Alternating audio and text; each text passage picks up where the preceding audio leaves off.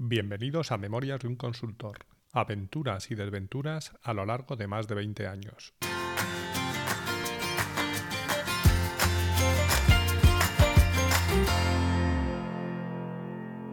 Hola, buenos días, buenas tardes o buenas noches y bienvenidos al episodio 101 de Memorias de un consultor.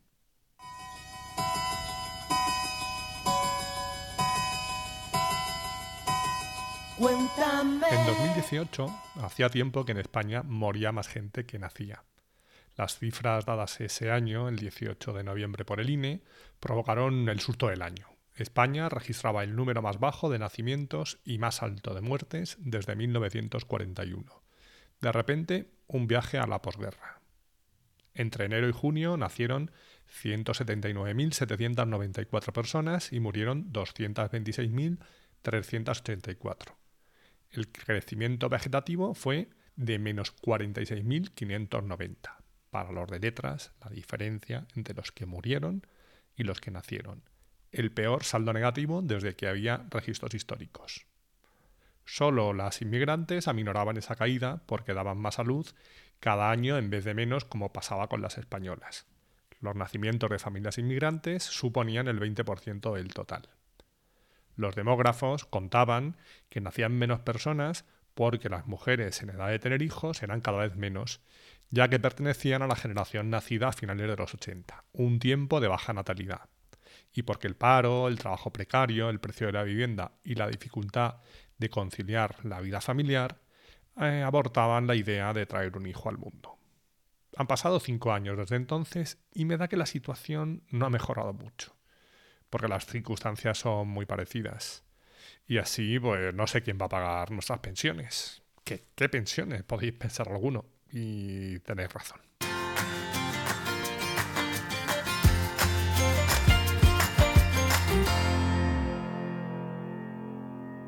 Recupero donde me quedé en el episodio 99, tras el pasado, que el 100 fue un poco especial.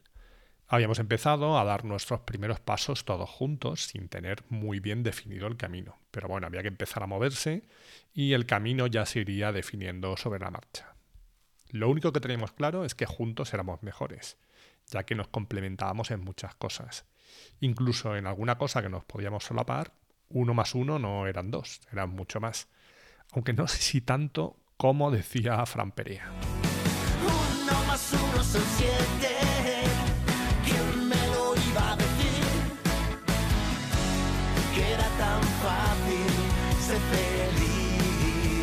Vale, muy bien. Hemos establecido unas reglas mínimas para colaborar entre nosotros.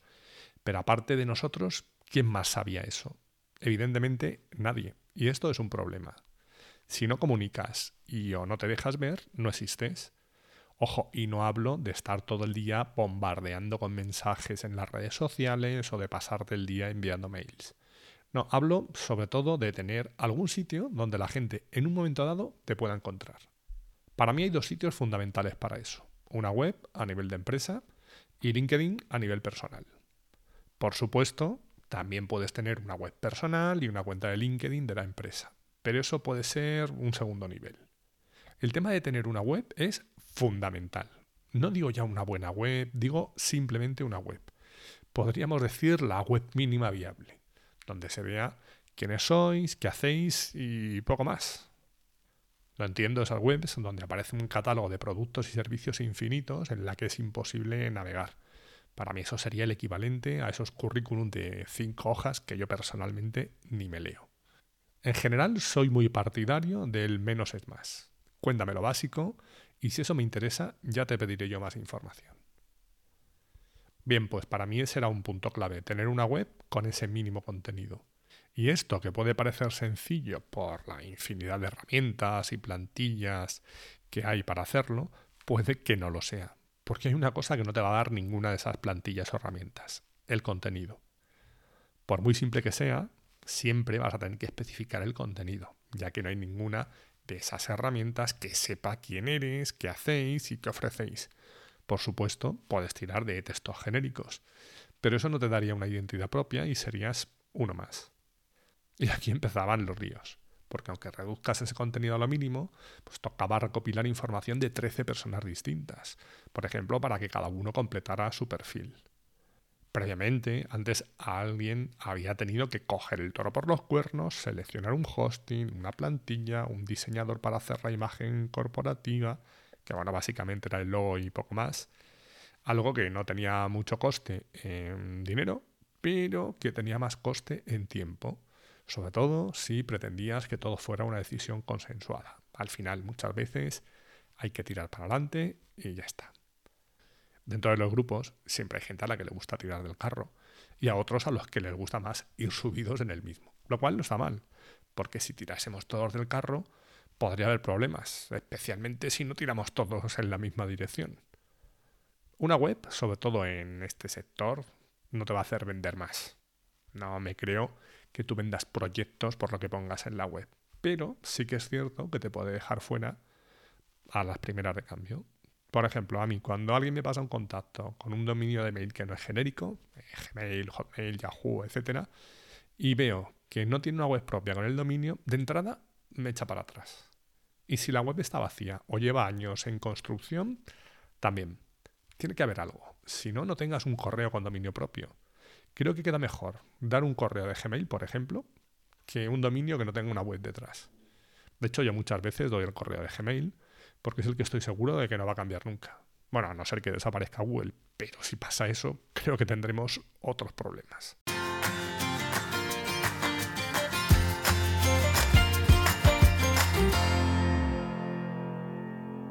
No recuerdo exactamente cuánto, pero creo que fueron varios meses lo que costó tener lo de la imagen corporativa y la web lanzada.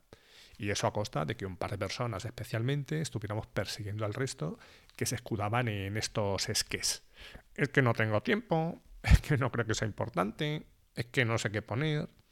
A ver, que la cosa se trataba de escribir un par de párrafos para poner en tu perfil, que no hacía falta escribir un libro y eso una vez que te ponías, pues te llevaba media hora.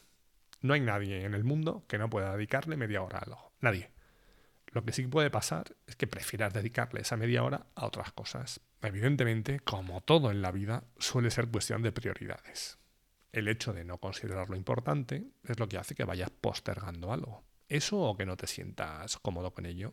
Y yo soy el primero que voy postergando o procrastinando, como lo queramos llamar, ciertas tareas hasta el infinito. Aunque también he de decir que de un tiempo a esta parte me estoy quitando. Pero una cosa es que tú vayas dejando esas cosas que únicamente te afectan a ti, tú sabrás luego si quieres andar con agobios y con prisas, y otra es que lo hagas con cosas que afectan o bloquean a otros. Eso tiene más delito. Y además obligas a estos otros a que te vayan recordando amablemente que tenéis algo pendiente. Algo que termina quemando al reclamador y al reclamado muchas veces no saber qué poner en tu perfil tampoco tenía mucho sentido, especialmente cuando ya tenías varios de ejemplo de los que habían puesto otros. Se trataba simplemente de explicar en pocas frases a qué te dedicabas. Y claro, si no lo sabes, está claro que tienes un problema, porque si no lo sabes tú, ¿cómo se lo vas a vender a otros?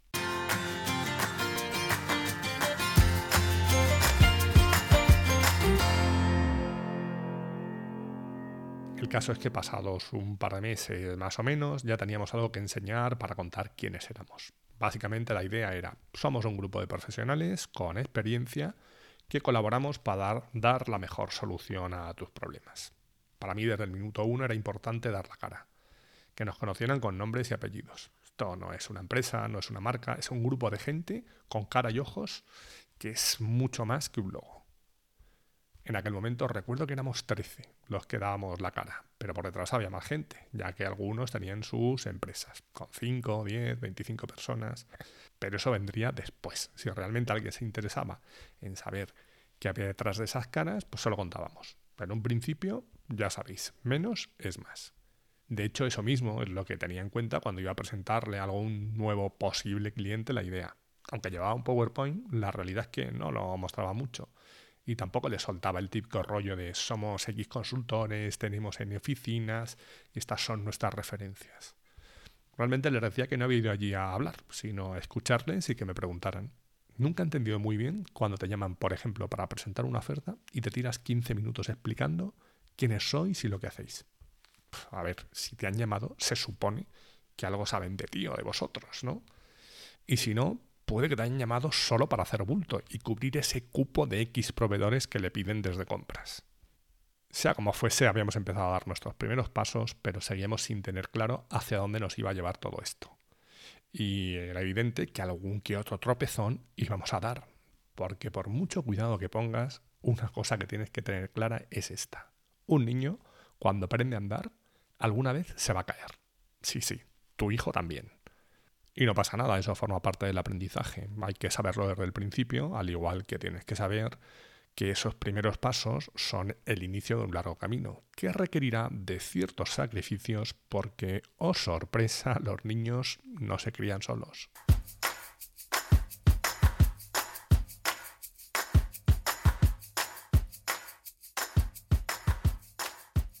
De lo que os he contado hoy me voy a quedar con tres cosas, como siempre.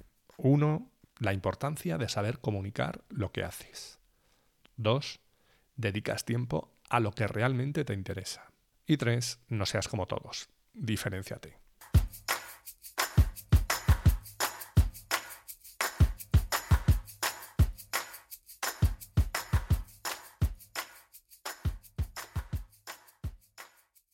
Y hasta aquí hemos llegado hoy. Ya sabéis que podéis encontrar un nuevo episodio en las próximas semanas, porque he pensado que digo lo de los miércoles a las 8, una hora menos en Canarias, y luego os digo que lo podéis escuchar cuando os dé la gana y es así.